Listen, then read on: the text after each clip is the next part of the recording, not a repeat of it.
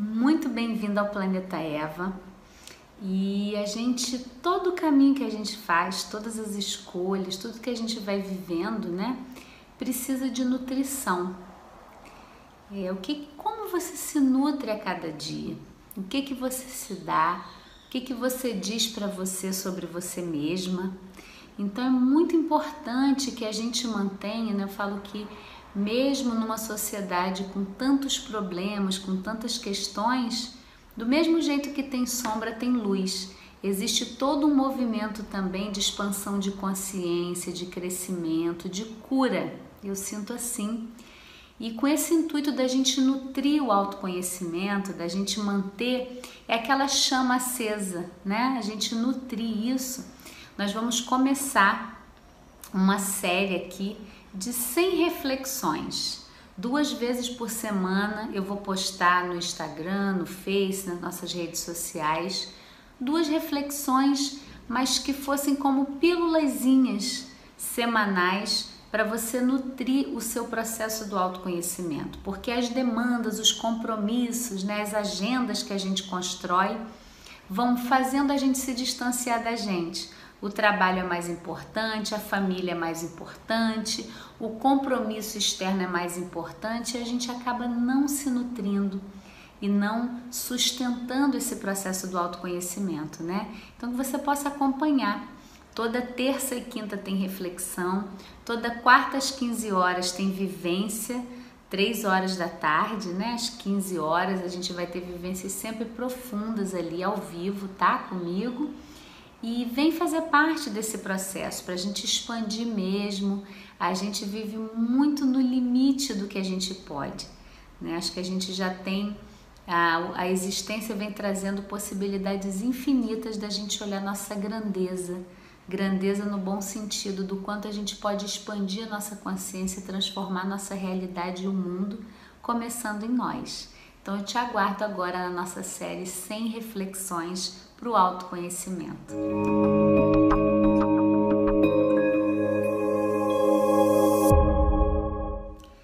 Muito bem-vinda. Então vamos à nossa reflexão número 1. Um.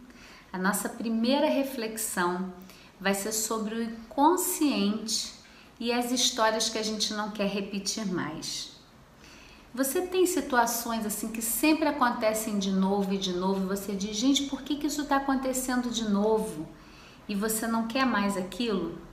O Jung, ele dizia que enquanto você não se tornar inconsciente, o inconsciente vai coordenar a sua vida, ele vai ditar tudo o que acontece na sua vida e você vai chamar isso de destino.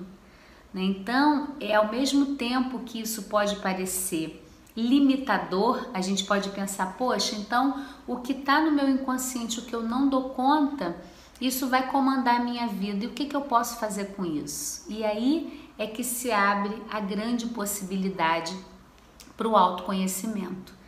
Todos os padrões, todas as situações que a gente vai repetindo, ela tem uma ressonância dentro de nós. Então, um passo muito importante para o autoconhecimento é primeiro você entender que nada que acontece fora está só lá fora.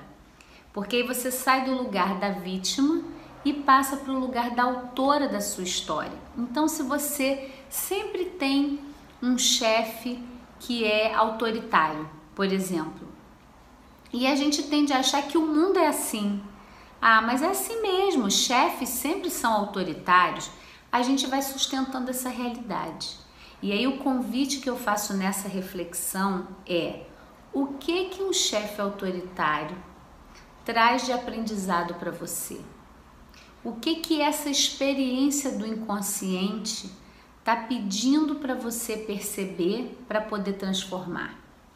Porque o que acontece é que uma vez que a gente percebe um padrão, a gente vai ver ele vindo de nuances diferentes. Às vezes aparece num amigo, às vezes aparece num parceiro, às vezes aparece no chefe, às vezes aparece até no filho. Mas muda muito a relação quando você se dá conta de que na verdade não é o outro que é aquilo. Existe alguma ressonância entre o seu campo e o campo da pessoa que faz ela agir de determinada forma com você. Então, acompanhando as pessoas, já vi muita história assim.